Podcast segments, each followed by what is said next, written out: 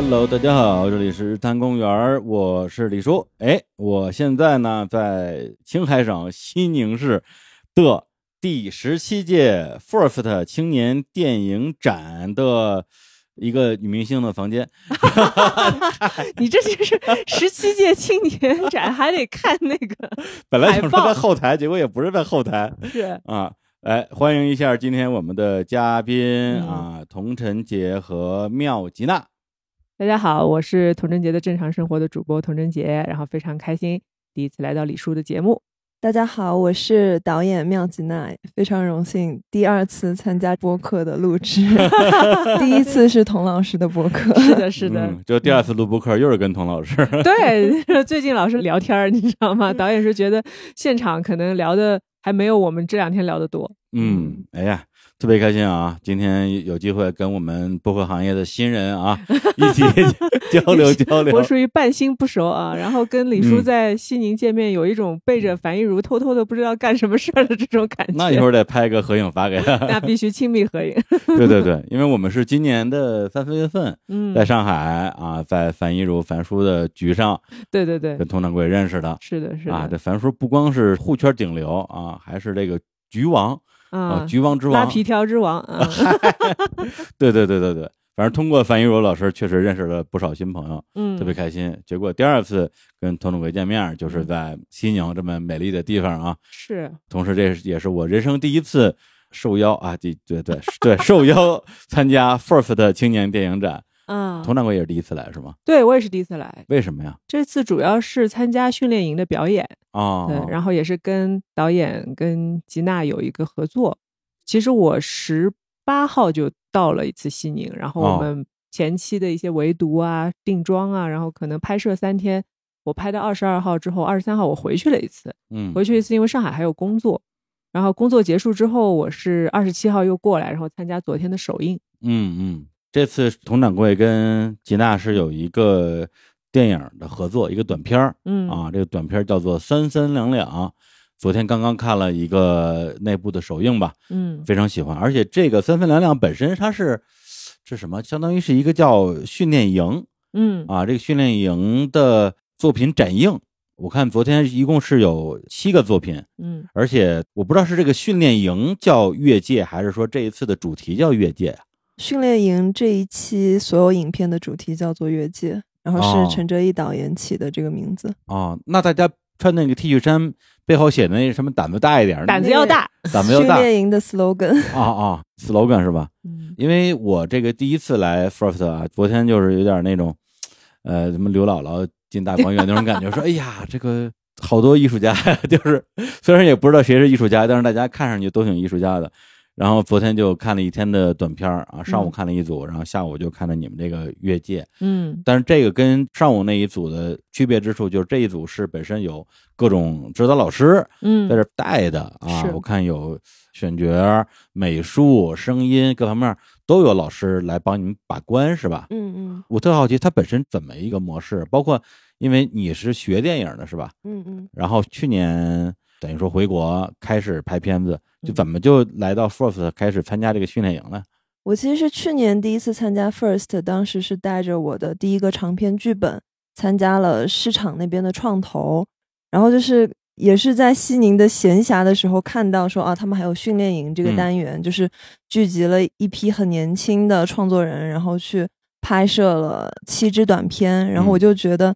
哎，看他们都特别嗨，然后背后写着胆子要大，然后 各个酒会哦。就是特别欢腾，然后我就嗯觉得说，哎，今年也想说来参与到这个训练营，因为我一直觉得其实拍短片是很好的机会，它没有说像长片那么大的一个负担，对，有很大的投资，所以它就是一个让我去尝试我不熟悉的那些东西，但是会让我觉得很兴奋的、很新鲜的一些创作。嗯，等于说去年是拿着剧本来参加创投会，嗯，对，那个就是相当于拿着本子来找钱是吗？嗯，对，就是找钱。啊，对，今天我我因为是第一次来哎 First 嘛，然后昨天和今天分别都有创投的 presentation，然后就是说我也去听了一下，因为我有朋友也参加创投会，嗯，然后就大概知道了创投会它是一个什么形式什，么形式？就是之前可能他们有一个预选会在北京的时候，然后入围我不知道是多少个剧本，然后导演、制片人都会带着自己的项目。在北京的预选上去讲自己的故事，嗯然后讲自己的案子，有点像商业的这种 pitch 这种推广一样。嗯然后呃，他们会在里面选出大概二十个入围的作品，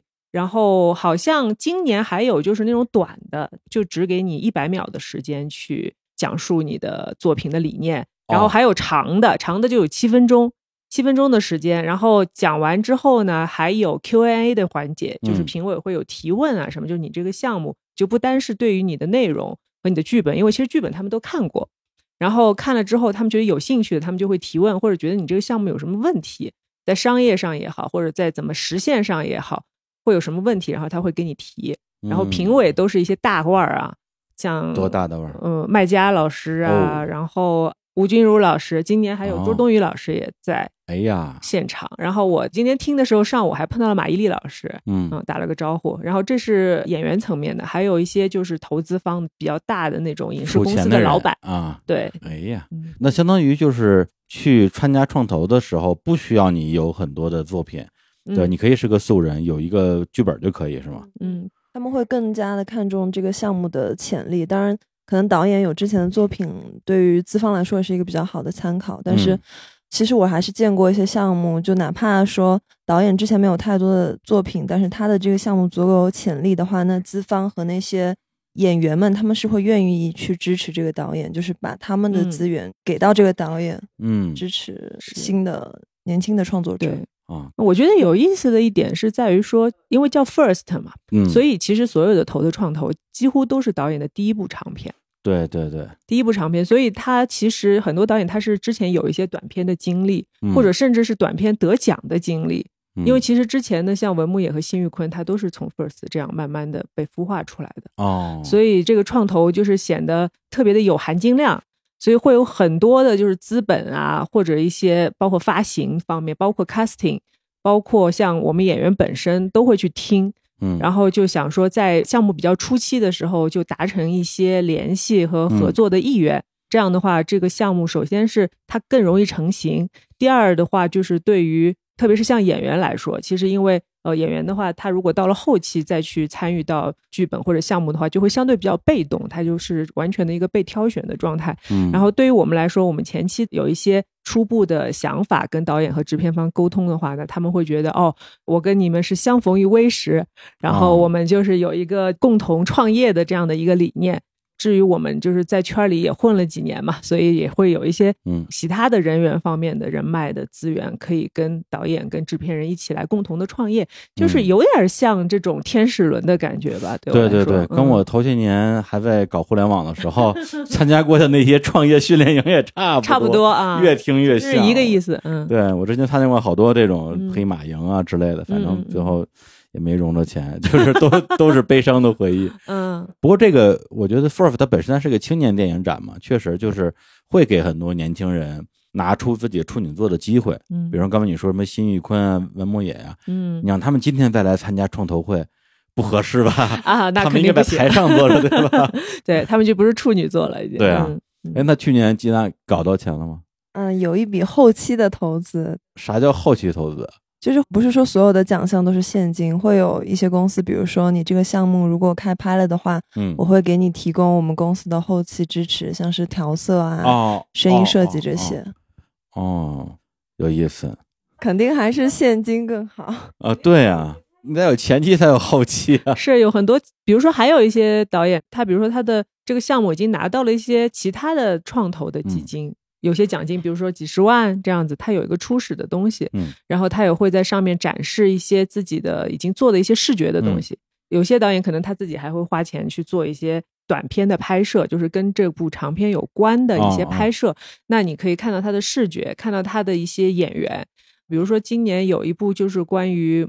蒙古的一个，然后他找了就是这个故事的原型的演员，嗯来演这个故事，所以他是有一个得天独厚的条件，他可以先把这个演员的一些生活啊，他给他拍下来等于说，拍一个 demo 对，相当于 demo 的意思，哦但是这个得花钱嘛，就啊是、对然后就是演员也得配合你嘛，所以这个就是说要看缘分。嗯，呃，如果拍出来它有一个基本的东西在那儿的话，其实对于一些投资方，他会有一个更具体的概念。对，感觉有点像那个毕赣最开始不是拍过一个三十分钟的短片叫《金刚经》嘛，哦，然后从那个后来又延伸出了路边野餐哦。啊，，也是有点像他一个 demo 的感觉。是的，是的，嗯。哎，那像你们比如说一个长片儿啊，要来这边创投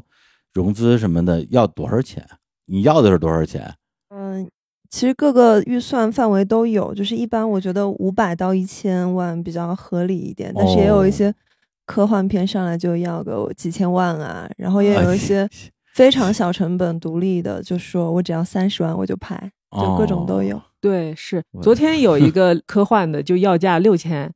万，后六千万，六千是肯定不行啊，六千只能出去喝个酒。那个男人来自地球，就聊会儿天就结束了。对，六千万，因为那个导演好像他本身是在好莱坞学过特效的，然后哦他也有一些作品，所以就是特效方面他是没什么问题敢。要钱，嗯，是，所以我觉得挺有意思，就是有的他可能也不是学导演出身的，嗯学美术的也有，嗯视觉特效的，然后有的是编剧出身的，嗯，对他们都会想去做自己的项目。嗯，像我有一个朋友雷克斯嘛，他是蔡骏的制片人，嗯蔡骏就是非常有名的悬疑作家。嗯然后他们去年是带了一个项目过来，叫做《X 的故事》。然后去年在 A 轮的，嗯有分 A 轮、B 轮嘛，A 轮就是七分钟的那个，他们在 A 轮是非常的受欢迎，嗯，然后是很多家的资方都有跟他们聊，聊了之后，最后今年是确定了一家，然后已经官宣了，已经在上海电影节官宣了，所以他们是今年预计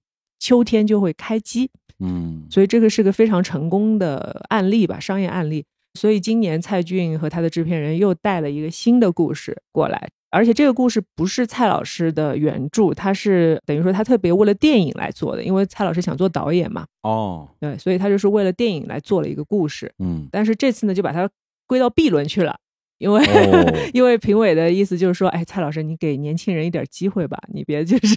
啊 您不需要那么多的时间，您就一百秒说一下故事，然后肯定就会有很多人来找你了，就可以了，哦。就把位置给让给年轻人啊，就对啊，嗯，对，这种属于自带流量、是自带 IP，嗯。自带 IP，对对对对对。对。嗯哎，我有一点比较纳闷儿，就是咱们比如说就这组七个短片嘛，因为昨天我一口气也都看完了，嗯别的组的演员可能是我孤陋寡闻啊，好像认识的不太多，嗯，可能新人比较多吧。然后吉娜这一组就是你们那个片儿三三两两，除了有佟掌柜之外，还有江疏影老师。是为啥你能请到这么大的牌儿给你演这种短片儿啊？这个可能一开始也是 First 组委会，他们演员资源肯定会比我们这些年轻导演更丰富一些，所以他们会拿着我们的本子去给到那些演员说，看他们感不感兴趣。嗯，然后就像姜老师，其实他也知道我们这个片子预算非常低，然后待遇也很差，但是我们在确定合作之前有过一次线上的沟通，然后嗯他是对。咱们这个故事的角色非常感兴趣，哦然后我们两个沟通之后也觉得创作理念是有非常一致的想法的，所以他就说：“哎，那我就来西宁玩玩，来拍嗯这样的一个短片。嗯，这个预算首先是 FIRST 出，不不是自己出吧？嗯，演员片酬我们是出不起的。啊，对啊对对，我我我我就是说呀，是我们没有片酬，我们都是零片酬啊，出演，对啊，我觉得像像你们要多少钱合适啊？拿个几千块钱，还不是不拿呢？没有几千，一共 First 就给了每一组一万块钱的预算，就拍这个电影，一共一万块钱，对，你跟江疏影一人拿五千没了什么呀？这是他们还得贴钱，啊吉娜他们还得贴钱呢，啊，根本不够。一万块钱包括所有的人员成本，孵化道是吗？就基本上我们所有请来的人都是免费来帮忙的，所以哦。这一万块钱就是花在交通啊，然后大家吃饭，吃饭然后剧组买一些道具，这样。啊，其实感觉特别像是大学的那个社团，然后大家也不计报酬搞一个作品出来，感觉。是我们在现场拍摄，就是很多人都一间数值嘛，因为嗯。我们连场务都没有，场务就是其实跑跑腿啊什么的，送送东西的人都嗯没有。所以像制片组，制片组一共也没几个人，嗯，其实就是我们制片人刘小戴，还有带着几个 First 的志愿者在做嗯制片的工作。是，然后嗯制片组就因为我们在山上拍，嗯，然后还有跑上跑下，你知道高原这种爬哦。坡，然后还得背重物、负重前行那种，就在西宁附近拍的，就在附近，啊。所有的片儿都在西宁附近拍吧。嗯。哎嗯呀，嗯，那那当时你是在什么情况之下看到这个剧本，觉得哎可以演？哎，我就是特别巧，上次前两天我们还聊，其实两个渠道，一个渠道是我的好朋友，就是雷克斯嘛，他是蔡骏的制片人，因为他跟 First 有一些联系，然后去年跟吉娜也认识了，然后他看到这个剧本说，哎，正好说是女性题材，嗯。然后其中其实这两个角色我都想试一试，啊，里边有两个女主角，对一个是一个呃女法医，嗯，一个个是女杀人犯，女杀人犯，对，我天，其实就是跟吉娜在聊剧本的时候，这两个女的角色也是有点一体两面的这种感觉，嗯。嗯，她是不同的情感方式的展示，所以我们在第一次视频的时候，我们也聊了挺多的嗯关于，就是因为我婚姻经验比较丰富嘛，所以 哎呀，嗯，as we all know 啊，对对对啊，对，我们就聊了很多关于婚姻和亲密关系的看法。对，那你确实适合演那个女杀人犯。这个主要看搭配，然后是问导演吧，问导演就不要问我。啊对，后来他跟姜老师两人这个角色怎么分配的呀？其实最开始就是跟童老师线上见面之前，我就想说，觉得童老师身上有这个女杀人犯的影子，对，主要是杀的自己的丈夫。嗯，对，好像跟随时会杀。嗯，然后童老师可能给人的印象，就是外在的印象，又是那种有距离感的、更理性的，可能像嗯女法医那样的角色。嗯然后我就包括之前也看过童老师的《再见爱人》，然后又跟童老师聊了之后，我就发现其实他内心是有那个女杀人犯的影子，然后嗯就是感性的那一面刚刚透露出来一点点的时候，童老师会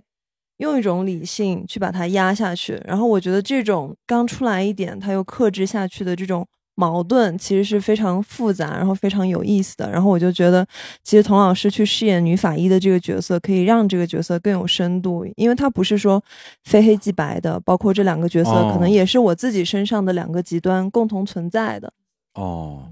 对，跟这儿我觉得是不是可以剧透一下吧？这个作品也没什么剧情，我觉得。呃，对，是啊挺短的。当时我看到这个剧本的时候，首先就觉得很完整。对你，知道短片的剧本，后来成片你也看到嘛？看了看了其实有几个它是有点没头没尾的那种感觉，嗯它就是对对就是一种感觉，对，走个 feel，嗯，对，它比较作者的感觉。所以就是，但是这个剧本，我觉得它是完全有机会做成长篇或者相对比较商业对的路线的东西。所以我看到这个剧本就说，哎，我也很惊讶于吉娜的年纪，她可以写出这样的东西。九七年的啊，是非常年轻啊。对，就是我不知道他经历了什么，这个还没聊，待会儿您可以跟他聊。哎，对你到底经历了什么？对，因为上次我聊的时候没有聊到吉娜的经历，对，其实哦我怕挖掘太深啊。不过您来可以，啊，我来吧。你来，你来可以，对。但是我是觉得说，说回剧本啊，就是这个剧本的话，它让我感觉挺成熟的，嗯挺成熟。它不像一个年轻导演写出来的东西。嗯，因为虽然我拍戏不多，但是也看很多剧本，哎，有些剧本真的是有点不知所云，特别是词儿吧，写的有点没意思，就干不拉几的。但是我觉得吉娜的词儿写的特别的好，特别是后来我们又经过一些的删减和改动之后，嗯词儿会变得更加的精炼。因为在电影剧本的方面，其实表演会显得更重要，语言反而是就是相对比较低一等的表达了。嗯所以就是我们在对词的一些改动和精炼之后呢，就会显得每一句词它其实都有一些潜台词在里面的。就是你说这句话不单是这句话的意思，它可能背后包括了很多的故事。比如说我看过你写的书这一句，咱们我觉得还是得先说说对故事框架，要不然大家不知道你在说啥。对对对，好的好的，那啊让我让导演说，对，导演导演来说说吧，嗯故事梗概，一句话梗概就是两位警察，一位女法医带着一个女嫌疑犯来到郊外，去寻找埋葬被杀害的尸体的埋尸点的一个故事。嗯，然后它乍一听就是一个很悬疑的设定，但是其实我们也是在这个短片的体量内，只是说一开始有这么样的一个影子，说要去寻找一个埋尸点，但是随着故事的发展，我们更多的是去挖掘这四个人物，包括这个女嫌疑犯她背后曾经跟丈夫的生活是什么样的，然后她的杀人动机可能是什么样的，她内在的情感是什么样的，这些都是在这个女嫌疑犯和另外一位女性角色女法医互相靠近的过程中去一点一点揭开的，嗯，是这样的一个故事。对，而且这个女杀人犯她还有另外一个比较重要的身份，是一个作者、嗯写作者啊。我不知道是设定是一个知名作家，还是一个写网文的，反正她有很多的读者啊，她的书迷吧。而这个女法医正好就是看过他写的书，而且很喜欢，对对，所以两个人之间就产生了很 很奇怪的一种共鸣感。嗯，对，所以这个解谜时刻到了，就是这么年轻的你，为什么要写一个杀夫的故事出来？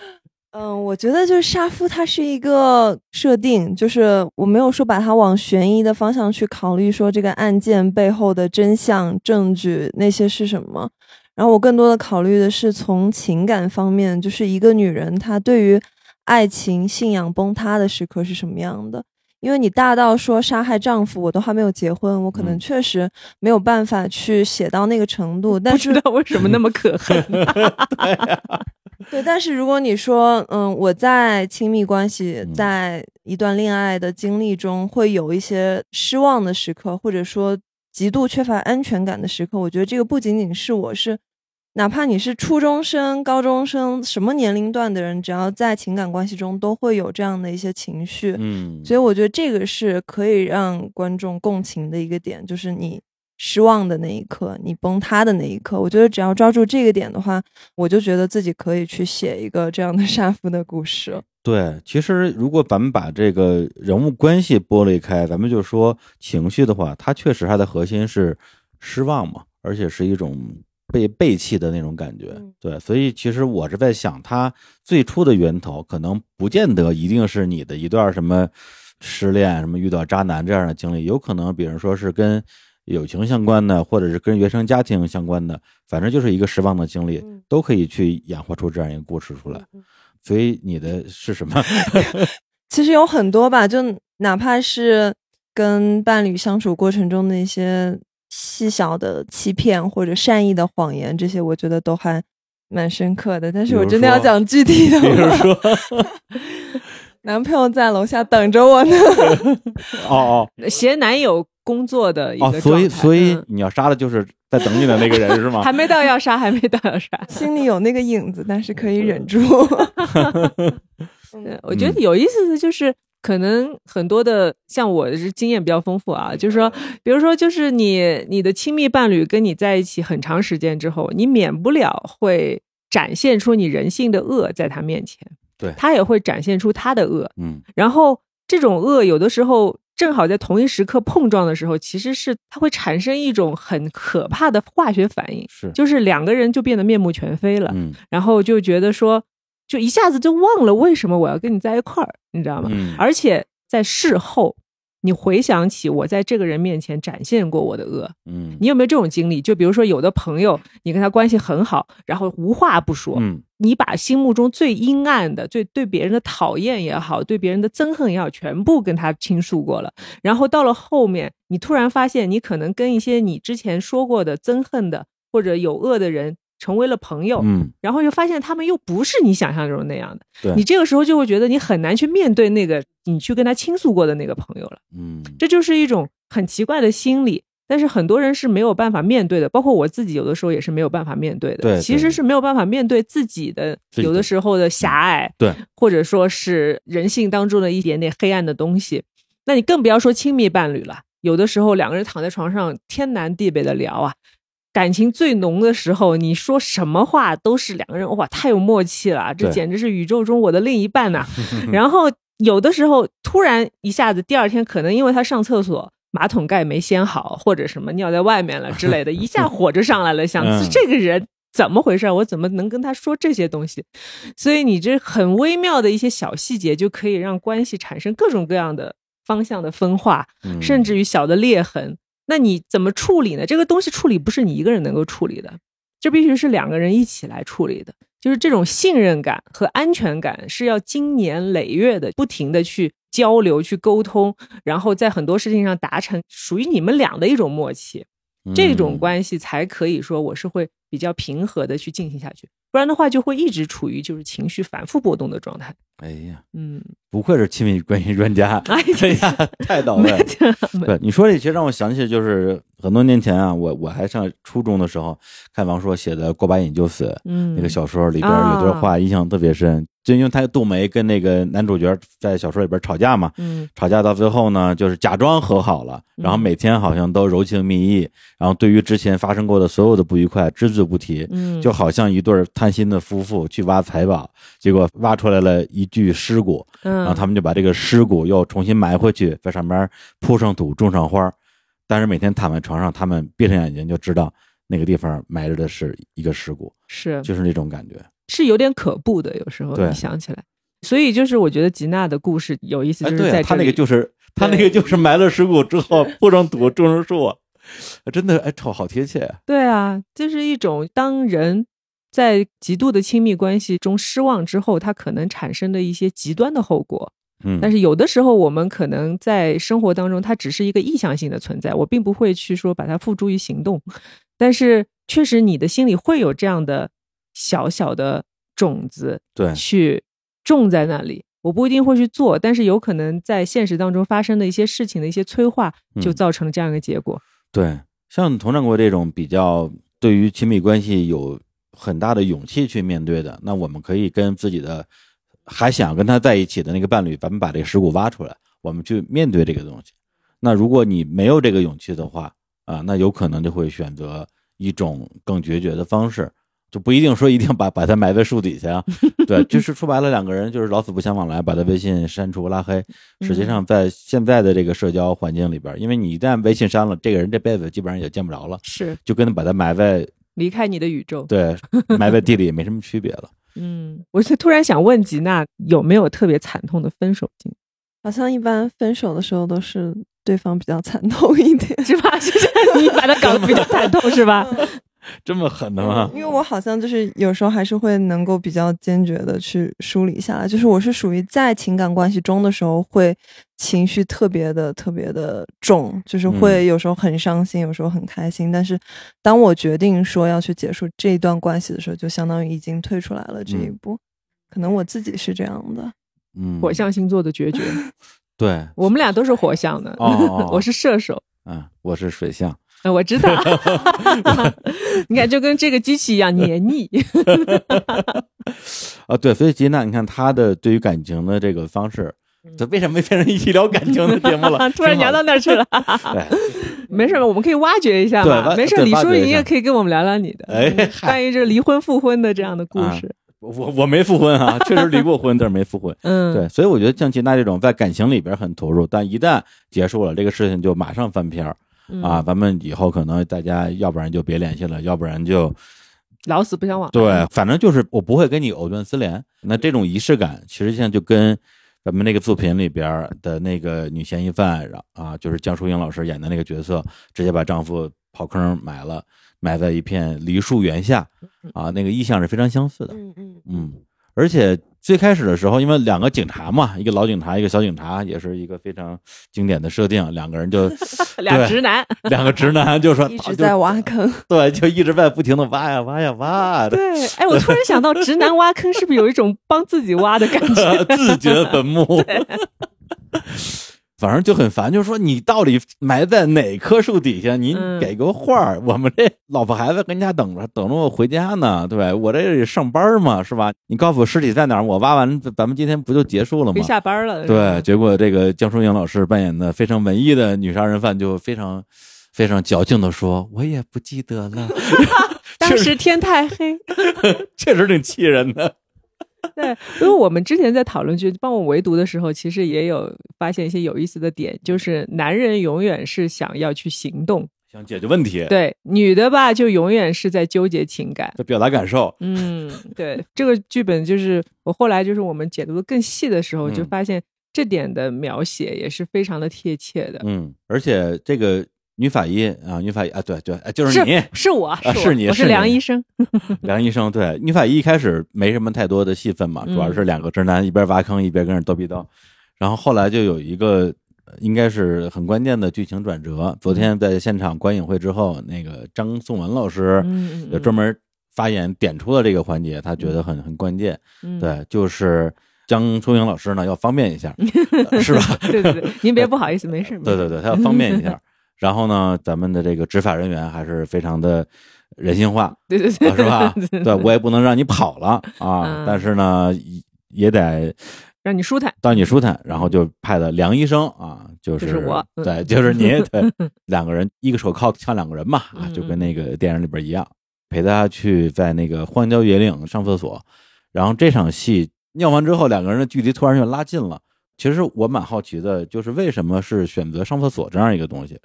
我觉得这个就是个人经历吧，因为像我在外面拍片，在剧组拍片，经常有在野外拍摄的一些经历。然后我觉得，就两个女生一起去上厕所，确实是一个挺魔法的时刻。因为在剧组，大家其实刚到的时候也不太了解彼此，但是生理需求来了嘛，那我就找一个女生说我要去野外解决一下，你能不能陪我一下？然后就可能在那一刻，然后她可能拿着衣服护着你，保护着你的那个状态，就会突然觉得。说，哪怕我们之前并不是很熟悉彼此，但就在这一刻之后，我们的关系就产生了一个化学反应，所以就自己有这些经历，所以想说放到这个故事里面，其实还蛮合适的。嗯，对，大家是脱裤子的朋友嘛？哎，男的一起会一起上厕所？男的就很奇怪也也就是那会偷瞄别人吗？不是，不不不不不，这这都是扯淡，这这些都是都市传说。是这样，就是说。有一些都市传说是真的，就是说，如果一个厕所，比如说里边有三个小便池，但中间那个已经有人了，对我来讲，它已经满了，这确实是这样的，确实是这样的。但是他如果在最右边，我就可以去最左边，中间至少要隔一个人，因为就在你旁边有一个人，这个感觉真的是非常非常的不舒适。因为女生的话无所谓嘛，你们都在隔间里边，嗯，但是偷瞄那都扯淡，我谁看那谁看那破玩意儿啊，脏了吧唧的，对。对，但是就是关系特别好的哥们儿，嗯，特别好的兄弟，嗯，我们就会愿意说，比如说，因为我平时生活在大理嘛，嗯，然后呢，有几个认识十多年、快二十年的老朋友，我们有时候晚上大家就一起喝喝茶、聊聊天啊，因为大理我们都有院子嘛，嗯，哎，喝的差不多了，然后我说走啊，走个肾啊，啊，或者撇个尿啊，反正就是都是男的嘛，怎么粗怎么说，是，然后其他人也会纷纷站起说来啊，公举老龙头啊。就是公举老这是什么梗？没有，其实就是男人之间的这种很粗俗的，然后表达友情的这种感觉。嗯嗯。但是呢，走到院子里边，还是会说啊，你左边我右边，对不对？大家大家还是就要不然你互相溅一身，这个是这这这个这是一个物理的东西，是啊，因为我们落差大嘛。嗯。但是刚才你们说这个感觉确实是，就是。我从两个点说啊，一个就是前两天我跟一个女生聊天，嗯啊聊天，她就说，哎，我很喜欢另外一个女生啊，他们也认识，关系就是也还行，就比较熟，但是呢，没有机会跟她成为朋友。我说，这还不简单吗？你约她出来吃个饭聊个天，不就成为朋友了吗？嗯，她说想成为朋友没那么简单，吃饭就是吃饭，聊天就是聊天，两个人要成为朋友，要一起经历一些事情。要站在同一个战线，面对同样的敌人，嗯，你们的关系就会一下子拉近。是对，所以刚刚就是吉大说的，两个女生一起在野外上厕所，互相把风这件事情，就是一个最小范围的站在同一阵线，面对共同的敌人。嗯，对，这个有道理。对，所以这个魔法时刻就来了嘛。嗯，有道理。但是我奇怪的是，为什么有有女生喜欢另一个女生，想交朋友，交不成要来问你呢？啊，不是聊天嘛，聊就聊天嘛。主要是我没碰到过这种事儿，你呢？你说交朋友，交朋友交不到这种事儿。嗯，我觉得，因为我自己交朋友可能不会特别主动，所以我还蛮能理解那个女生说的那个点的。就虽然我很喜欢你，但是我不会说啊，今天没什么事情，没什么原因，我就约你出来吃个饭。我需要说，我们俩一起去拍一个片子，然后在这个项目的过程中，然后我们会一起去面对，想要做好同一件事情，面对共同敌人。我还蛮能 get 这个点的。对。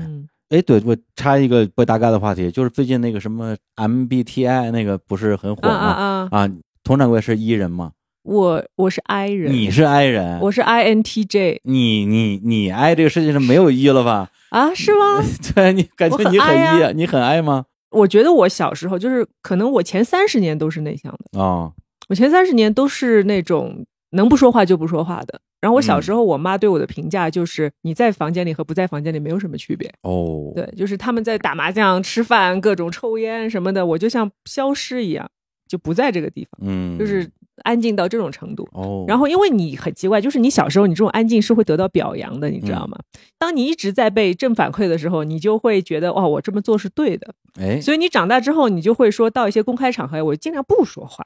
哦，就不说话。然后后来就是结婚之后，又会有一些所谓的规训嘛，就会说啊，女人出去要给男人面子呀，要让男人多说说话呀什么的。那我可能在公开场合我就很少说话。然后我又长得比较高嘛，然后长得比较奇怪，别人就会觉得你你很冷，你就本来你就不爱说话。你好酷哦！但是其实我不是，我真的是不懂怎么 break the ice。嗯，我真的是不懂这个东西。啊但是后来就是其实是也是做播客之后开始好像啊，真的吗？屁话开始多了。哦，对，所以这个就是我觉得实用型人格它也不一定是一个固定的东西，对对对它是会会变的。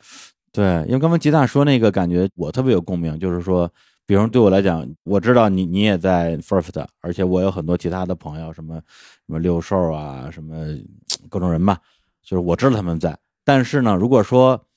咱们有机会一起录个播客，对我来讲，我觉得这是一个事件，啊我可以让它发生。嗯那如果说嗯哎你也在，我们一起吃个饭吧，我张不开这哎，个嘴。我我但我也是这样，我觉得就是很奇怪。我也是这样，我比较喜欢偶遇，嗯，特别是大家很多熟人都在的一个场地的话，其实你去约某一个人的话，其实我就会觉得说，那我约了你，要约要不要约他呢？哦，就是呃就是会产生这样的顾虑，或者是这个很接近一种，比如说我办婚礼的时候，嗯你要请人的时候，对对对对，就是很烦的这个事情。就我请了你，那我你后面这一连串的人，我嗯好像不说就不太好。对那些跟你的关系差不多近的人，就都得叫。都得叫。但是你这一叫，你就是哎呀，位子好像又不太够。是的，然后呢，你就会开始焦虑，说有的人呢，一开始就跟你说，因为一开始基本上你会提前很长时间去约别人，嗯，然后他们说哦，我们一定来啊，什么大家都是这样，很社会嘛，就是嗯都是我一定来。然后但是到了临要，就是比如说你把位子都摆好了，然后临要开始的时候。一周就开始有陆陆续续的人会跟你说，哎，我来不了了，哦我怎么怎么，我来不了，我的，然后你就会又开始焦虑，说，哎，那不嗯行啊，这些位子我得找人填啊，嗯那在填的时候，它就是又是一种重新去构建这个小社会的一个过程。是的所以说排位子真的是一个最烦人的事情。所以为什么樊一茹老师厉害？嗯就全局是很难的事情，啊，你要想今天那个局上的人的化学反应，对不对？嗯特别是比如咱们认识那个局啊，又有做播客的，嗯然后又有平台的，嗯然后还有女明星，这这太奇怪了。对，就这种局，我我是不敢传的。主要是我我的斜杠比较多吧，我啊可以去很多各种的 局，什么这时尚局、电影局，什么什么娱乐局，对吧？播客局都可以。嗯，我比较百搭一点。哎嗯，咱们这题题跑到哪儿去了？我跟你说，我自从去了上海，嗯，就各种跑题。对，跟樊一茹和关雅迪混在一起之后，我连主持风格都变了。对，以前我是一个那种啊，我要控场，我要控场啊啊啊跑题了，跑题了，不要啊拉回来，拉回来。啊我现在觉得，哎呀，跑题了，好开心。是吧 对，我觉得就是聊播客就是这样。对啊，我就有的时候回听我自己的嗯播客，我就回想说，哎，这个话我我怎么能说出来呢？怎么怎么会是我说的话呢？对吧？对啊因为你平常的日常的对话当中，你不大会出现这个观点的。嗯被激发出来的。对的，你就聊着聊着就激发出来。但是嗯我觉得这个可能就是真的是内容没有被完全规划到的一个边边角角的东西，它反而是一个更有意思的东西。对对，嗯探索一下。来来来来，咱们咱们回来回来回来回来来回来啊！所以呢，他们尿完尿之后呢，距离就拉近了，拉近了之后，梁医生就是主动嗯跟那个姜老师就说说你你这个书啊，我我看过呀，啊嗯你那个叫什么看得见胡子窗子，哎，这个梗还跟前面那个片对，子是上一支短片的片名，片名、啊对，征求了导演的同意。当时就觉得他们片名特好，所以就特别好拿来用。哎，真的哎，就当时那个片子的名字出来之后，就大概我只看了一分钟的戏吧，就是他们开一个车在呃森林里边迷路嘛，嗯迷路了，嗯然后出了这个片子的名字。当时我第一反应就是说，哎，我要拿这个片名写个小说，对，很有想象力的一个名字。而且这个小说跟他这个电影一点关系都没有，嗯名字确实特别好。对这是我们女嫌疑犯写的小说了。是，但是那个梗用的很好，就当时影院里就有反应了，就开始笑，然后后面那个还主要是还接了一句，啊，说我的书要下架了，这个我没有提前跟人家导演说，我后来觉得很对不起他。然后两个人就产生了很亲密的交流。然后我不记得了，是不是在这个交流里边，还是在哪儿？就是说，他讲出了一个他会做出这么极端的一个决定的一个原因，就是因为整个这片种满梨树的这样一块地吧，一块田园，是他们俩用手把那些什么石头给搬开，然后一棵一棵把这些树种下，等于说是两个人可以说一个 爱情的果园那种感觉啊，伊甸园嘛，肯定留下了很多特别美好的回忆。结果她的丈夫把这片果园给卖了嗯就当时我听到这句话的时候，其实的感觉就是说，哎，该死，就是就那种感觉出来。对我，嗯我觉得这个可能是就这个作品而言，他可能想表达的一个两个人之间的这种，你说是伤害也好，或者是失望也好，嗯，对，就最聚焦的这个点。对，我觉得有时候就是爱情中的一些变化吧，就是他们曾经在这片梨园、这片世外桃源生活了七八年，然后后来又搬到市区了，男的开了公司了，赚了钱了，就是两个人的关系会发生很大的一个质变，然后可能在这个很有限的篇幅里面，可能就体现在说啊，这个梨园三个月月前被丈夫卖了，嗯。但我觉得可能不会下定义说这个就是这个女人杀害丈夫的直接动机，哦，对，会给观众一定的留白，说把这个信息一点点拼凑起来，去构建两个人这十年来的生活是什么样的，发生了什么样的变化，丈夫是一个什么样的人。但是更具体的那个点，那个失望的点和那个动机，我觉得还是留给观众去带入自己的一些个人体验，我觉得会比较好一些。嗯，那佟掌柜，你作为梁医生本人，你在跟江疏影的对话过程中，你自己最有感触的对白是什么呀？前面也说到，其实我们的剧本的台词都很精炼，对，所以每一段的对话它都不是白费的，每一句话都非常的准，而且我们看了昨天的最终的剪辑版，其实中间还又再精炼了一些，又再剪掉了一些对话，所以说就是基本上最有意思的，其实就是我们上完厕所之后这一段，对，因为我们在围读的时候也反复的讨论这场戏，因为这整场戏它是有一个流动的过程的，它不是说直接给你下一个定义这两个人的关系是什么样，嗯而是说从开始的完全两个人没关系，嗯。到上完厕所开始，因为梁医生在过程中还打了个电话，就是其实是他家里的电话，对，她也是对自己的丈夫不是特别满意的这种嗯。口吻，就是可能一些日常琐碎的事情，然后被女作家非常敏锐的捕捉到了。嗯，所以呢，他就会有一些女人之间的对话，对，他有一些暗暗的有点较量在里面的。因为白丽珍就是女嫌疑犯，她是一个绝对的一个理想主义者，就是她对嗯。爱情是有极致的向往的那对。种，就是她的生活中可能情感对她来说是非常非常非常重要。但是对于梁医生来说，因为他是一个法医，他最嗯。在意的是人生的步骤是不是都对，嗯所以说，他的婚姻可能是更加的，在他来看，不管是什么时候结婚也好，或者选什么样的丈夫也好，什么样的生活也好，他都是有他的一番计划在里面。所以这两个人，其实大家如果仔细去看这个片子，我不知道日后如果有机会看到的话，嗯嗯，如果反复看这段的话，你会发现他们俩的关系是有一种在对话当中有一些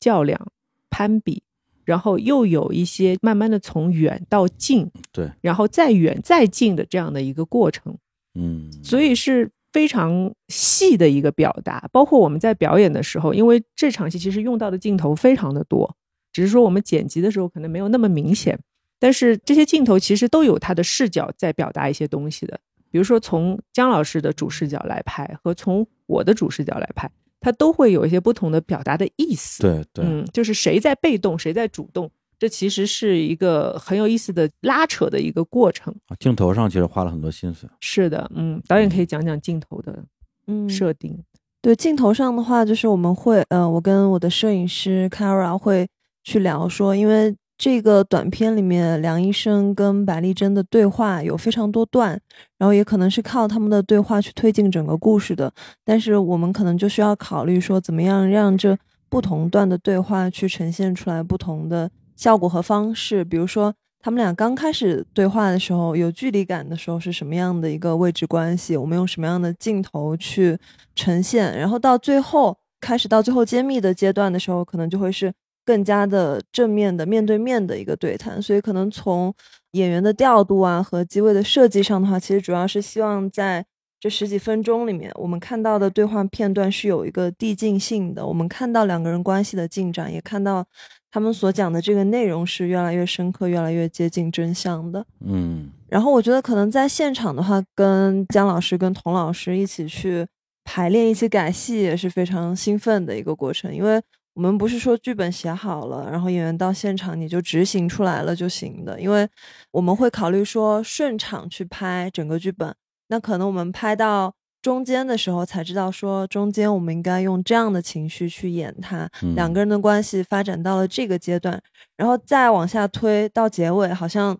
啊就不该按剧本上那么写了，因为中间发生了变化。所以我们其实，在拍到最后一场戏的时候，我是拉着童老师跟姜老师一起，我们非常极限，要赶着那个天光，我们要赶那哦个 golden hour 的时候，所以在那之前，我们大概花了半个小时到一个小时的时间，就在改词，说到这个阶段，到底两个人应该是怎么说话的，他们的关系是什么样的，情绪是什么样的。我觉得嗯，这不断变化、适应和调整的过程，是创作里面很有意思的一个部分。嗯，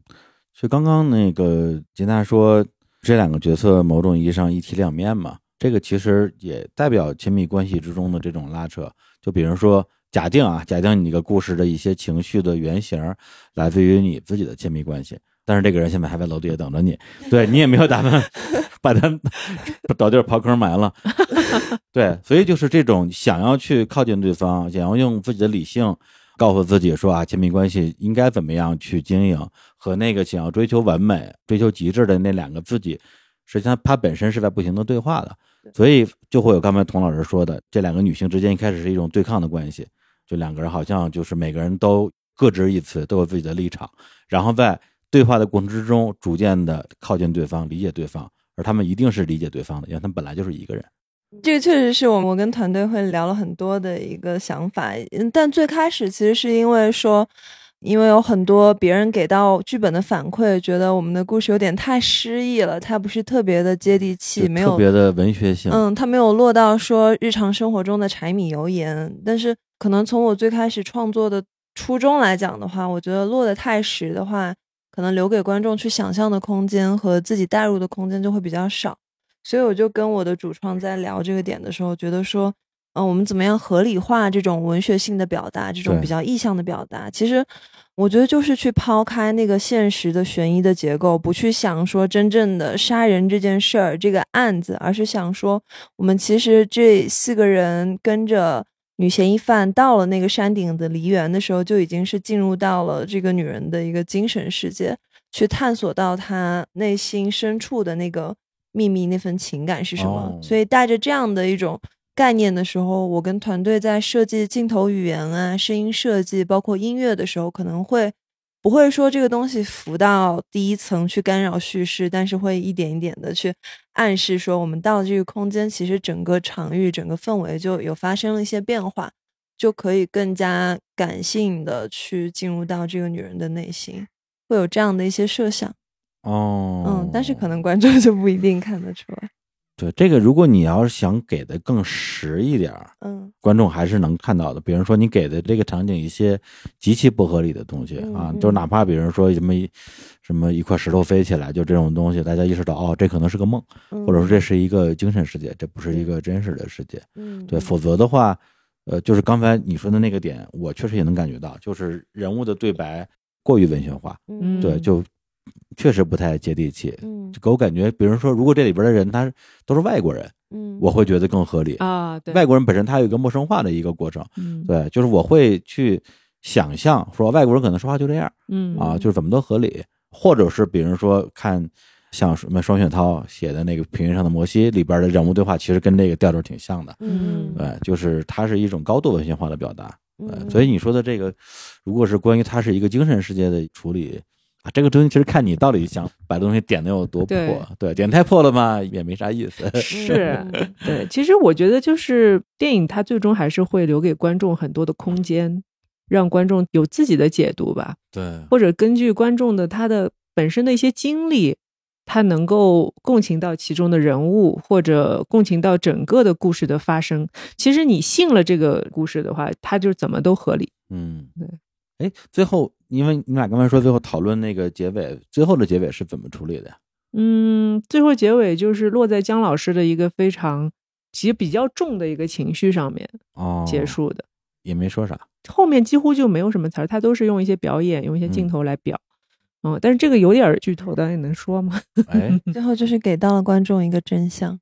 对，给他一个真相，就是啊真相是啥？关于他来，啊那我睡着了吗他来的真正的目的到底是什么？这么给你解释的话，你对这个故事有什么新的理解？我觉得它其实更进一步印证了刚才我表达的东西，就是人的人对于情感的需求的复杂程度和它的矛盾程度，很多时候是超过我们想象的。嗯在这里边，你可以用一些三番四组的方式，一层一层的来包这个东西嘛。比如说，爱他不爱他，爱他不爱他。嗯，对，在这个过程之中，给观众一些情绪上的不不停的被颠覆的体验。就说到这个，我本来我想节目最后来说这个片子的，嗯就聊到这儿了，我觉得可以推荐一下。就昨天我一天看了很多片儿嘛，就是嗯下午是七个，上午大概五六个吧。我最喜欢的一个叫做《当我走进你的时候》，啊，它是一个纪录片儿，纯纪录片儿，是一个还在上大学吧，也不是就刚毕业的一个女孩儿，叫刘雅琴，然后拍的她妈妈。嗯然后呢，他整个故事一开始一出来，就是他妈妈用那种大嗓门喊他女儿的名字，刘亚琴，刘亚琴。对，因为我坐的位置比较靠前嘛，靠近那个音箱，嗯，我就觉得很聒噪，我就把耳机都戴上了，我哦戴上了降噪耳机，因为感觉特别像我妈在在叫我。啊，就是那种来自于触动了心弦对原生家庭的那种压迫感一下就来了，所以他整个的电影里边的前，比如三分之二一直在讲他妈妈是一个多么的控制欲多么强的人，要管你穿什么衣服，要管你怎么样去生活啊，要管你的一切，然后不停的批评你，不停的否定你，而且连亲戚家的孩子都不放过，最后亲戚家的小孩都受不了了，这样一个人，然后他的父亲，就这个女孩的父亲是在她上高中的时候因为抑郁症自杀了，然后她妈妈提起这个自己去世的丈夫，一句好话没有，说就是你死了倒是干净了啊，你你没有担当，没有责任感，你不如早点死，反正就是都是最难听的话，所以塑造了一个非常非常的负面的，而且是很典型的中国的那种中国式家长，对中国式的就是很很父权的那样一个家长出来。嗯然后呢，也会让我产生一种说啊，我为什么要花时间看这种东西？对、我嗯我见过，我不用再花时间看别人的家庭，嗯是吧？就是这种感觉。对，但是他后来又突然之间有一个母女对话，而且这个女儿在整个电影的可能前三分之二自己本人都没出镜啊，一直就是拿镜头对着他妈拍，嗯，然后突然之间他自己出镜了，跟他妈两个有一个对话，他妈妈就说说这个，就说这个怎怎么了？没法说，断片儿了吗？对，不是不是，一一说感觉又要哭，啊天。哎呀，你这在女艺人房间哭不合适啊。啊，没有没有没有，哎，没，反正大概意思就是说，实际上她妈妈内心也有很柔软的部分，嗯，然后对自己去世丈夫其实也是有很多的怀念的东西，包括以前的、嗯。以前的照片什么的都诉了个留着对，然后以及她没事儿就在网上去搜，就是抑郁症会不会遗传这些东西，嗯，对就在那一瞬间，实际上就是我觉得这个女孩对她妈妈的理解，因为她为什么会把这个电影拿出来，肯定是她对她的母亲的理解是一个非常复杂的、矛盾的东西出来。对，就是她有她很照顾我很好的部分，她有她要控制我的部分，然后她有她非常的不近人情的部分，那她也有她很内在的、很藏得很深的对。我觉得是一种很终极的人性里的那种爱的东西。嗯，对，所以我觉得这个作品这么打动我，就在于他把这一一层一层一层一层全给包出来了。嗯，对，所以如果说就你个作品简单的就是说老公该死，然后我杀了他，我我爽，对，嗯那这个可能是另外一个故事了。对那最后你有这样一个瓶子作为一个小小的悬念，作为一个谜底的话，某种意义上我觉得也是一个解谜的过程，就解释了为什么张老师他会变成这样一个人。我觉得是这个人物的形象就立起来了。呃，嗯这是我的理解，因为你问我，我就回答一下嘛。嗯，这个理解也挺对的啊。导演觉得呢？对，我觉得最后给到的线索，他和我们刚才说三个月前这个丈夫卖了这片梨园，他其实可能从两个维度上去让观众能够去推测说杀人背后的动机究竟是什么吧。对，杀人动机是什么呢？我觉得是爱，嗯，就是一开始你会觉得是恨，最后你发现是爱。嗯，就很复杂。因为我其嗯实一开始我看到这个剧本的时候，我也跟导演讲，如果把他这个人物的所有的动机和经历全部丰富出来的话，他肯定是一个长篇的一个量了。对，但是就是我们不能把它做那么实，是因为有些婚姻中的鸡毛蒜皮的东西其实并不好看，同时它也并不是说，因为我们真正的能够把它拍到非常非常真实的一个地步，因为每个人的情感其实都是还在进行当中。我一直觉得，就是只要我们还没有死，我们的情感就是存在的。嗯，所以这样的一个状态当中的话，就是不要给某一种情感去下一个绝对的定义，我觉得是更好的一种状态。对对对，别哭，别哭。哎，没有，怎么已经变成鲁智深了？陷陷入了深深的思考。嗯，对，就说到这个陷入深深的思考，我突然想到，就是之前在前期试镜演员的时候，就有一个比较年轻的男演员，他是试镜大雄，就是其中那个年轻警察的这个角色，嗯就是他其实可能年龄感啊，并不是特别适合呃影片中的角色，但是他当时就是看完剧本跟我表达说，就是非常的受触动。其实这个我觉得对我来说也特别珍贵的一次交流吧，因为像这个故事，它很多人理解说是一个女性向的故事，女性主义的去更多的表达女女性的内心是什么样的，女性经历的情感是什么样的。但是我就记得那个男演员他是已婚，然后也已经有了一个孩子了，然后因为他自己也常年在外奔波工作，然后妻子在家带着孩子，但是从来没有过抱怨。然后他就说，看完这个故事的时候，他会突然好像有一个意识，有一个觉醒，说我是不是一直以来都辜负了我的妻子？然后他就看完这个剧本之后，打电话给他老婆说。如果我辜负了你，你是不是最后会把我杀了，埋埋到一片梨园里？哇塞，别喝老婆倒的酒就行了。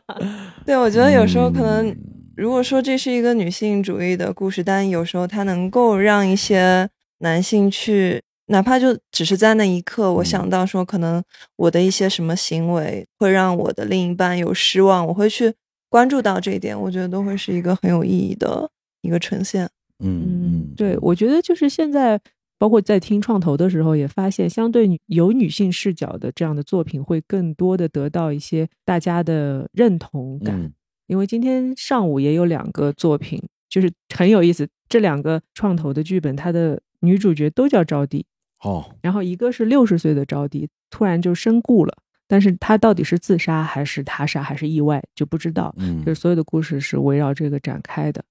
然后还有一个招娣，她是十八岁的招娣，嗯不断的去寻找自己身份的一个这样的嗯过程。所以我觉得这两个项目好像评委啊什么资方都还挺喜欢的，觉得说是一个大家可以去孵化的内容。所以我就在想说，其实真正的一些女性视角也好，女性主义的东西也好，其实我们那天也聊了嘛，嗯，它到底是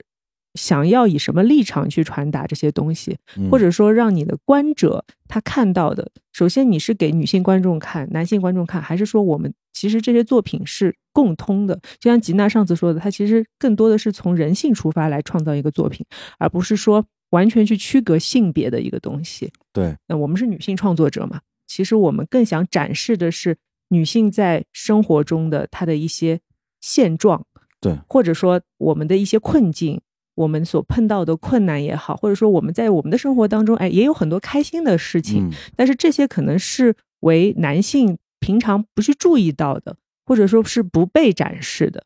所以，当这样的作品出现的时候，我相信对于男性来说，其实他们并不是漠不关心的，嗯。他们也会有他们的解读，也会有他们的哎，原来是这样的哦，原来嗯我的理解是这样，就是在这样的慢慢的、慢慢的展示的过程当中，两个性别能够达到某一个程度上的互相体谅和和解，嗯我觉得这个才是真正的可以将人性作品去走得更远的一个方向。对，我觉得他是在展示女性所处的这种具体的情境，更多的、更深入的去展示这个情境，然后让观众，特别是男性的观众，能够去理解这种情境。嗯，是的。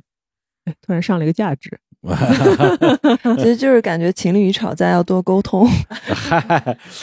对对，多看看别人家怎么吵的。我一直跟我老公说，你去看看别人老婆，你再来评价我。嗯，回头说说这个片子整个拍摄的过程，咱们拍了几天？三天，三天，三天嗯这个算很快的吧？很快，啊整个制作周期大概就十一二天。前期准备可能有两周的时间吧，然后嗯拍摄三天，后期可能就五天的时间。非常非常紧，对他们几乎都没怎么睡觉。是这片子有二十分钟，差不多我们是十三分钟，十三分钟啊哦！我天哪！那在拍摄过程之中，除了刚才说的什么要等这个光啊，还有现场改剧本这些东西，有没有什么遇到什么比较大的困难？哎，我跟你说，这次我的经历啊，嗯其实你仔细想想，困难是挺多的。比如说嗯没地儿上厕所，每天中午我得就是把那个蓄力蓄到那个点，哦然后下山，踏踏踏下山，上个厕所，再踏踏踏上山。你可以拉上吉他，你们俩 对，导演太忙，导演可能跟别人一起那个什么，呃就是对跟别人当时上厕所就是全 三三两两的上厕所。嗯，然后三三两两啊，嗯这儿来的，对，然后这个是一个物理上的困难嘛，然后还有就是因为我们其实演员组合也是比较临时的，大家嗯。搭在一起，但是很奇怪，就是我们一共四个演员嘛，然后我们最后就处的都还挺不错的，嗯就是说大家在很短的时间当中建立起了一种信任和默契吧。嗯我觉得这个是挺不容易的，因为有些组真的是你进去可能拍了三个月，最后大家都朋友都别做了，就是这种感觉。哦就是所以呃，每一个组有每一个组的缘分在那确里。实确实，嗯，所以这个组的缘分就是让我感觉说，哎，虽然挺累的，我每天工作十五六个小时，然后上山下山的，嗯也挺费体力，因为高原像我这种年纪就挺喘的嘛，就是 对。然后后来意外的发现，男演员比我还喘，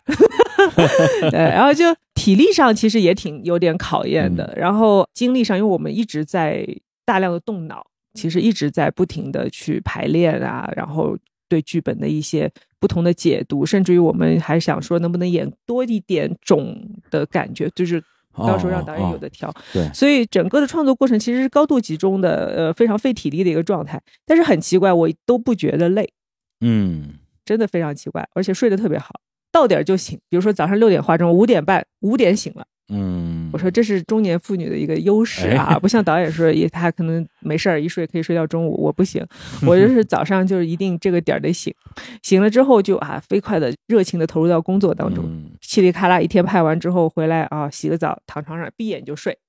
就是我平常是没有说这种状态的，嗯哦，对，一般就是会会想，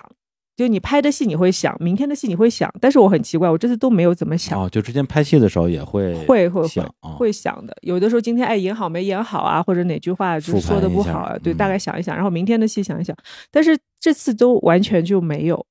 至少我觉得对我来说是对状态的一种保证吧，啊，嗯，然后可能也是我们真的是在这个剧本上已经充分的去沟通，就是你觉得一件事儿，你已经做到没有什么遗憾的时候，其实你嗯就不用去过度的去想它了。嗯，没这么说的话，那还其实还是挺顺的，嗯，对，很顺利，对，对很顺。心情是挺顺的，对，我觉得像童老师说，在就我们剧组限制非常大，然后特别穷的这个情况下，大家反而会更加的团结。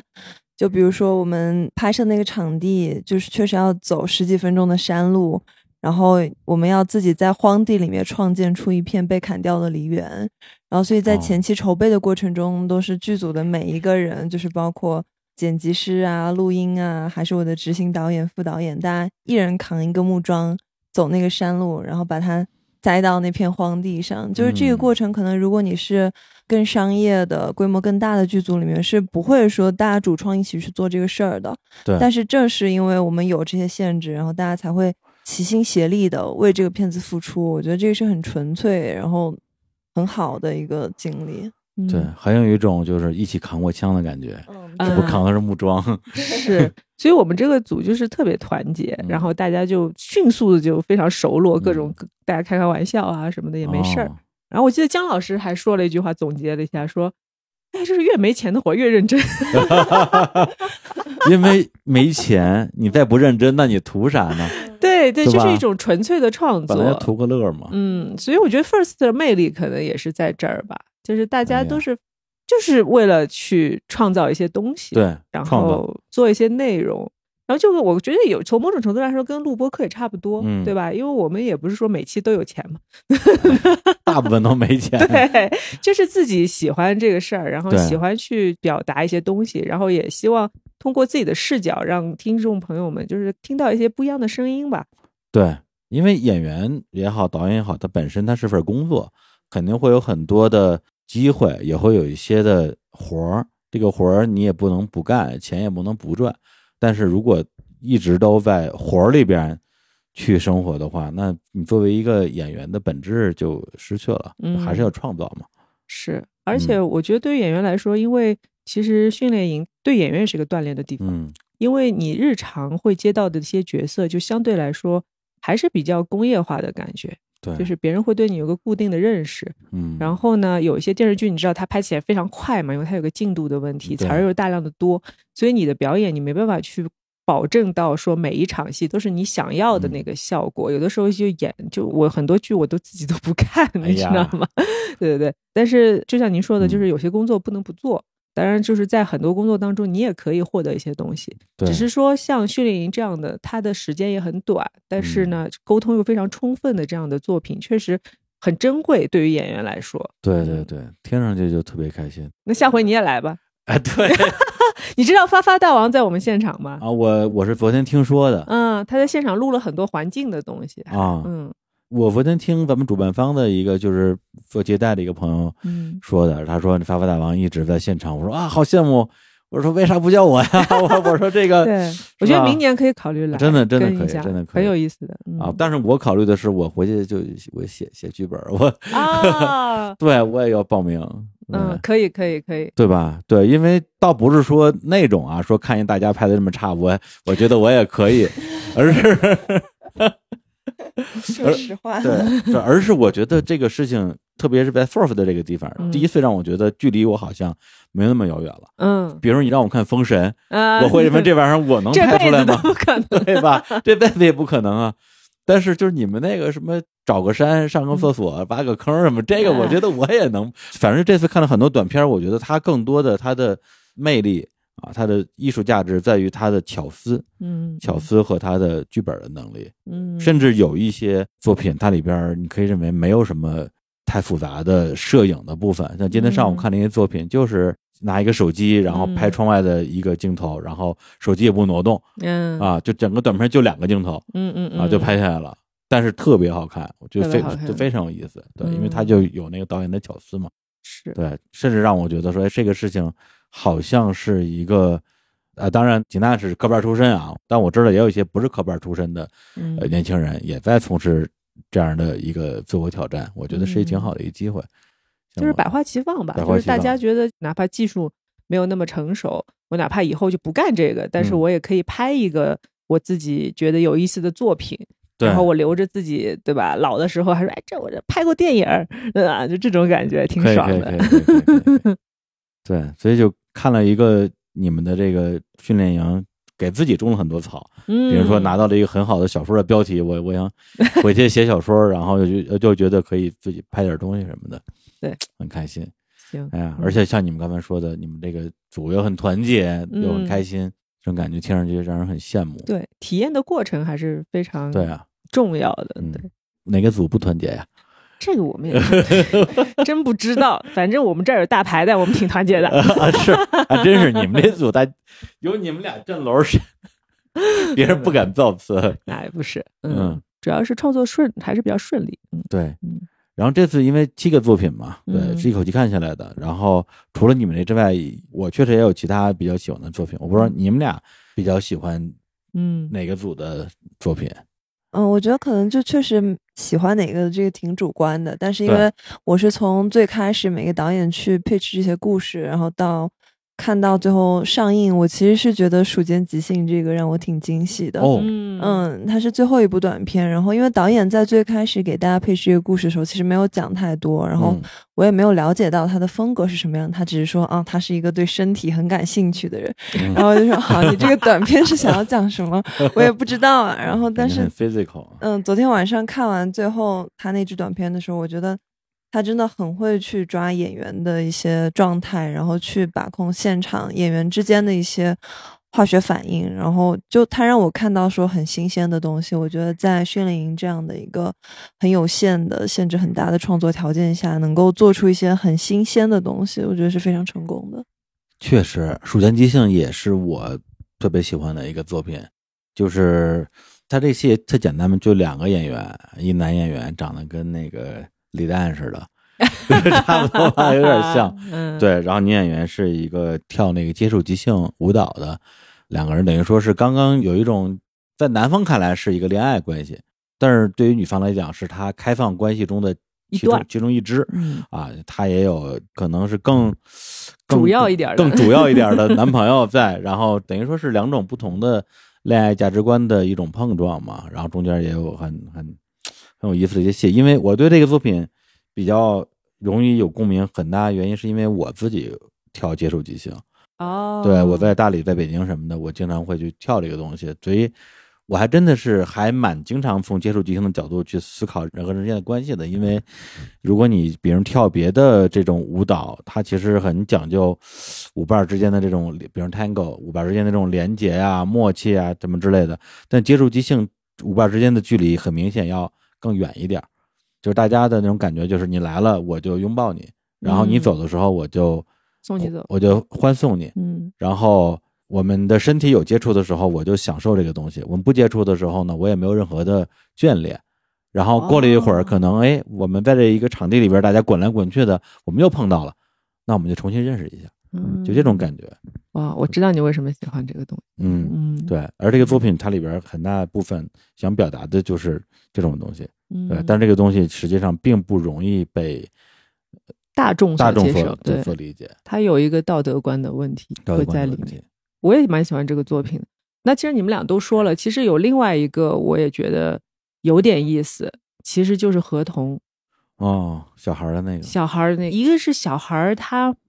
更纯粹吧？对。于我来说，就有的时候我看艺术片，我会选一些小孩的、年轻的演员去演，是素人演员。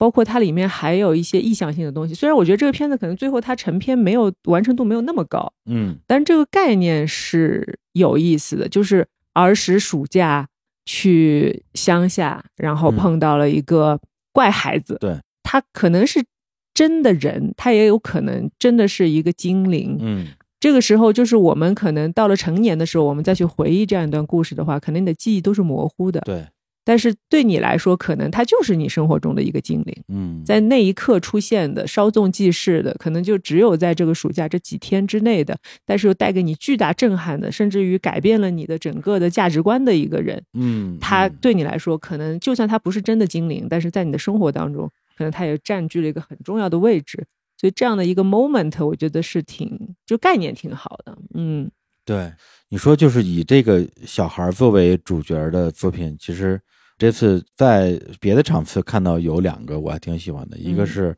昨天看的一场叫那个猎奇少年，嗯，对，一个是今天看的一个叫少年与驴，嗯嗯啊，就今天这个印象可能更深一点，就是讲他是藏族，嗯，在藏区拍的，全程说小孩都说藏语，四个小孩就是师徒四人，自己跟那儿 cosplay 西游记嘛。然后他们就找到了村里别人家养的一头驴，嗯，当他的白龙马。然后一个小男孩就，他是唐僧嘛，他就骑这个驴上，结果就被 被驴给摔摔了，摔了，摔了之后受点伤，他就生气了。几个人商量说我们要惩罚这个驴，就把这个驴拴在了一个老林子里边的一个树上，然后把那个缰绳勒得特别紧，让他没法低头吃饭，说要饿他十天。然后几个人呢，等于说是一起发了个誓，说谁也不许提前放了他，放了他会就会遭报应。然后结果呢？在完成了这样一个，在我们看来，成年人看来，很显然，他是一存在了一种先天的恶的，嗯，一个行为之后，这几个小孩就经受了巨大的内心的煎熬，嗯，对，然后最后中间也经过很多事儿，最后几个人把这个驴给放了，放了之后，几个人找了一个佛像啊，道歉说忏悔啊，忏悔。首先我们，因为我们之前发了誓嘛，就是我们提前放就遭报应，但是我们还是把它提前放了，意思就是因为这件事我们做的不对。然后我们以后跟驴是好朋友，对，就这个东西，我觉得他其实讨论的是很本真的东西，就是人之初的对人之初的东西，人之初到底是性本善或者性本恶？人是从一个很动物性的东西说，就是动物其实就是一个相互驯化的过程嘛，嗯，就是我我要驯化你，然后你不听话就挨打，打到你听话为止，然后它有了作为人的意识，人的善良，人的道德，人的悲悯心，人的同理心这些东西。对，所以就是很短的一个小作品，都看完之后，而且是小孩演的哦。看完之后，我真觉得太好了。我觉得这种小孩演的片子，就像刚才说的，他相对来说，他讨论的一些原生性的东西的话，对，它没有什么杂质，它也没有说它用精力来教化你，嗯，它就是一个很本真的东西，嗯，所以更容易让人信吧？我觉得，嗯，对我还有一个昨天看的时候，有个好奇小问题就是。一开始我甚至以为你们是不是在命题作文的时候，这个命这个题就叫做什么什么湖啊，一定要跟湖有关，因为几乎每个作品都有湖有关，比如说什么看得见湖的窗子呀、洋湖啊，然后河童也在湖里啊，然后那个蜀间即兴两个人 跳到湖跳到湖里边游泳啊，好像只有你们这个没有湖，我感觉。我们也有湖，我们就是那个湖啊，就是看得见湖的窗子呀，就是哦哦，对对哦对，就是他们在看那片湖嘛。哦哦对对对，梨园后面梨园后边就是湖，湖，嗯对，所以原因是因为你们取景地只有这一个地儿是吗？因为其实越界这个主题是后来导师才给到的。我们在最开始报名的时候拿到的题目是一片湖、两个人、一辆车，所以你会看到这三个元素哦。反复的出现在对，七还有车，你的车也很多，对，对吧？怪不得，你看我还是发现了问题的，就确实车特别多，经常就是一个对片上来，第一个镜头就是两个人在开车。嗯我说，哎，为什么呀？大家是想象力太匮乏了吗？还是这是命题作文必须这么拍啊？嗯，啊，是有这个提前的一个嗯命题在那里的。哎，那你作为导演，你觉得这种命题作文，你喜欢命题作文吗？我觉得在非常短的时间内让我去做命题作文的话，我觉得也是能够激发到一些创意的。嗯但如果说你给我很长的时间，我肯定还是希望能够更抛开限制的去创作自己想做的东西。命题作文其实更像是一个 游戏的那种感觉。嗯、对，对，同一个命题，几组人，大家每个人写篇文章出来看看。对，我觉得其实命题作文它的好处是让你开始去接触一些可能远离你自己创作那个舒适圈的一些啊，东西，对对对，就包括我这次写三三两两，它其实跟我之前创作的一些影片风格啊、话题什么的是完全不同的，嗯，所以我觉得它会给我一些新鲜感。哦，等于说，嗯因为命题作文激发了你隐藏的一些表达。嗯，对对，所以我觉得整体来说还是不错的命题的形式。那你比如说，你们这个训练营现在也结束了，片子也放了，然后接下来呢，后续会有什么事情发生吗？还是就结束了？现在组委会没有说明确之后的计划是什么，但是会有一个大概的方向，就是首映结束不代表定检，我们会继续去做这个后期，因为目前的后期的周期太短了，有点仓促，所以哦在影展结束之后，应该还是会去完善后期的工作，然后年底的时候可能会在平台上线，但这个我我不好说，哦只能说有这个计划。哦，年底的时候有可能，嗯到时候大家就能看到我们刚才说的这些片子了，因为这些节目聊的所有片子大家都看不见，也不也不是也不知道还听了个。种个草，种个草，心痒痒一下。嗯，嗯对，我觉得这今年的片子，因为大家都觉得拍的还都挺不错的，嗯然后再加上尺度也 OK，嗯，所以还是有这个希望在那儿的。对，反正那天我到 First 第一天晚上碰到一个朋友，他就说，First 的最大的魅力之一就是你就是看电影，能看到很多其他地方看不到的电影，嗯，就包括这些短片，就算未来平台上线，那跟你在影院看的感觉是完全不一样的嘛。是对，对而，且他刚刚恨不得就是头一天晚上刚刚剪出来，嗯，然后创作者一宿新鲜，出炉，对，跟你坐在一起看这部电影的那种共同见证一个作品的诞生的那种体验，是是非常非常宝贵的。这几乎是我应该是说，对所有人来说都是自己的作品被看到的最快的一个过程，最快的一个过程。你说平常我拍个戏，你起码得半年一年的吧？对，拍完之后再加三年播了。啊，还有更久的，对吧？但是嗯这个就是真的是，我觉得一个礼拜我就看到了，嗯然后自己也挺忐忑的，因为觉得说一个是时间短，就怕表演没有那么到位；另外一个也是因为大屏幕、大荧幕嘛，大荧幕你始终是跟平常的一些看的片子的感受还是不太一样。嗯，对，你在大荧幕上，哇，自己的脸那么大，然后看到自己，嗯，有不太完美的地方，也比较容易你没演过电影吗？演过演过对啊，演过电影，但是很久没看没看到哦自己了，很久没嗯在荧幕上对，而且这种角色也也没有演过，老实说，哦，嗯，就跟你的这个个人的那个平常会还是有点差别吧，有点差别。嗯有点差别。对，因为我昨天有个朋友说，我看着片子看到最后才知道是你，我一开始都没认出来是你。我哦哇，这是最大的褒奖其实我也是。啊！真的，对我看看片尾字幕的时候，哦，洪老师，哎呀，哦呦天，那我还让你去看，你居然没有想到这一层，我以为你是说这个活动不错，啊，你去参与一下。啊，，对，就没想到这里边还有你的事儿。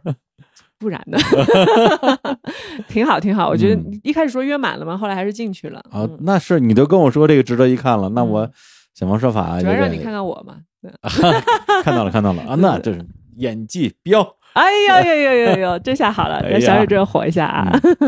哎，那这次来，你除了这个环节之外，你自己有什么收获吗？哦。这这两天很多很多，包括听创投，啊，我觉得听创投是 First 非常有特点的一个事儿，嗯。就是你真的就会觉得说，原来内容都是这样被孵化出来的。哦，而且因为李子维也是 First 创始人之一，啊。他在现场也会讲说，哎，这些导演的作品啊，其实你不要看他们现在可能他们最想拍的是这一部，但是其实嗯。他们手上都会有一些长片的剧本，嗯。可能是他们还没有那么想拍，或者说没有那么成熟的。嗯，但是呢，这个 pitch 主要是说去展示导演个人的魅力，对，就是他的想象力也好，他的创作能力也好，他的团队是什么样的，包括他能够跟好的演员的接触，包括能够找到大牌演员来演他片子的这个能力有多强，其实也是非常重要的。就如果这个导演的综合能力大家觉得可以，那不一定是这个作品，他可能手里他还有别的作品，嗯，所以其实是可以去深聊的一个东西，就是它是一个发散性的东西，它不是是说只是局限在某一个内容上面的。这种无限的想象力给我很大的刺激。对导演他确实是一个能力很综合的这样一个职位，不只是说你的艺术水准，对，很多时候包括你的统筹能力、你的社交能力，对，导演是个非常综合的一个工种吧。嗯嗯以前男性导演多，也是因为男性的他相对于对权力的渴望会更强一点，嗯，他会喜欢去控制他的团队当中的每一个人。嗯但是我这次跟吉娜合作，我就觉得女性导演她有她的特别的一个哦场域在里面，她是可以用她的情绪稳定和温柔去让整个组处于一种很祥和的状态，然后每个人都会有一些自驱力被激发出来，说我要去好好的把这个事儿干成。他不需要用那个 power 的东西来，对，他不是被，压迫出来的，嗯它是被共情出来的一个东西。嗯哎，这个很有意思，嗯，你自己感觉呢？什么自己感觉就是温柔？你看他说话就是这样。对啊，就就我 我确实就是刚才聊的时候，我会有一种说哇，这么温柔也能当导演吗？就会有这种 很刻对，你说板印象的刚刚让我大声说话的时候，我很担心我的音量就是这么小，怎么办？啊。你当导演的时候，也就是这个音量是吗？对，就在片场，可能我自己也没有说有那么多的精力可以去大声吼，我的精力可能更多要去思考，然后跟大家沟通一些嗯事情，所以我会觉得其实没有必要吧，把自己把大家都压得那么紧。或者说用情绪来跟来给大家嗯，push 一些东西。嗯，我觉得只要大家互相信任，然后我们组内又很团结的话，其实就用最小的音量沟通就可以了。这也太小了，我听不见了。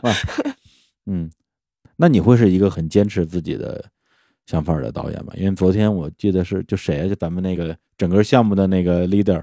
就说说好多导演从一开始就跟他说你这样不行，你这个剧本要改，然后如何如何给一堆意见，最后导演还是按照自己想法拍的，而且拍出来之后，哎，还真挺好。你是这样的吗？嗯，我觉得导演一定是要坚持的，而且尤其是这一次创作短片的话，你坚持，哪怕真的出错了又怎么样？就是你去试了一些新鲜的、有意思的东西，但是，嗯，我觉得同时又是在跟大家共同创作的，因为我这两天跟我的主创们复盘。大家就会说，其实很喜欢这样一个共同创作剧本的过程，但是嗯。他们会发现说，我还是会对自己的想法很明确，就是我会愿意去去听很多的反馈，嗯。然后把我觉得很好的东西融合进来，但是不会去动摇自己最开始的初衷。嗯，，对对对对，因为我觉得作为创作者这点其实还蛮重要的，因为你总不能说最后这个作品出来，大家说不好，然后你说啊，其实我不是这么想的，嗯，但是我说了不算，嗯这个感觉就太憋屈了。对，我觉得导演也需要保护自己的作品和自己的团队吧。就嗯其实我们整个团队一起去创作了这个故事，然后有我们想好的一些艺术的表达方式，但是我们面对的上面的是整个影视行业最大的那些顾问团队们，然后他们会有他们的想法的时候，嗯我们怎么样去保持谦虚，然后去学习，但同时也坚持我们作为一个年轻团队的想法和初衷保。持谦虚，但是不改，是这么特别好个意，思。嗯 感觉特别好。嗯，哎佟掌柜说的那个什么创投会在哪儿啊？我我我也想去听。结束了，啊结束了。啊昨天是一整天，哦，然后昨天全是 A 轮的那个，就是进入 A class 的一个阐述，然后今天早上是有 B 轮的一些，然后再加上 A 轮的一些，哎到今天下午应该两点半就结束了。天哪，嗯那不就是此时此刻吗？刚结束。对，已经结束，了。好吧，好吧，好吧，那嗯今天错过了。那个 First 的老师们啊，如果你们听到这段啊，对，希望那个明年我还能出现在 First 的现场啊。你可以，可以，绝对需要你对。以这个什么训练营的导演的身份，哎呀，嗯，好，那行，那今天特别开心啊，跟佟掌柜还有吉娜啊，我们就是在女明星的房间里东拉西扯聊聊聊，呃，这一届的 s o f t 电影节。嗯然后我我这次我不知道啊，除了这期节目之外，还会不会录别的节目啊？嗯然后也在约一些男女明星吧，啊，也不知道人家有没有时间啊，嗯反正很开心啊。然后那个 说什么呢？没什么要这说的，可以了，说挺多的了。对对对，主要是因为马上要去看电影了对对对啊，嗯，在哪儿啊？就在青海，然后他们刚才催我，我刚已经跟他说，我们让他们自己去了啊，。行行行行，啊，行行行，那那别催了，好了，好了，那咱们就录到这儿啊，嗯啊，准备去观影了嗯啊，嗯注意点，啊，那谢谢大家啊，嗯，拜拜，谢谢谢谢李叔，谢谢谢谢李叔拜拜，拜拜。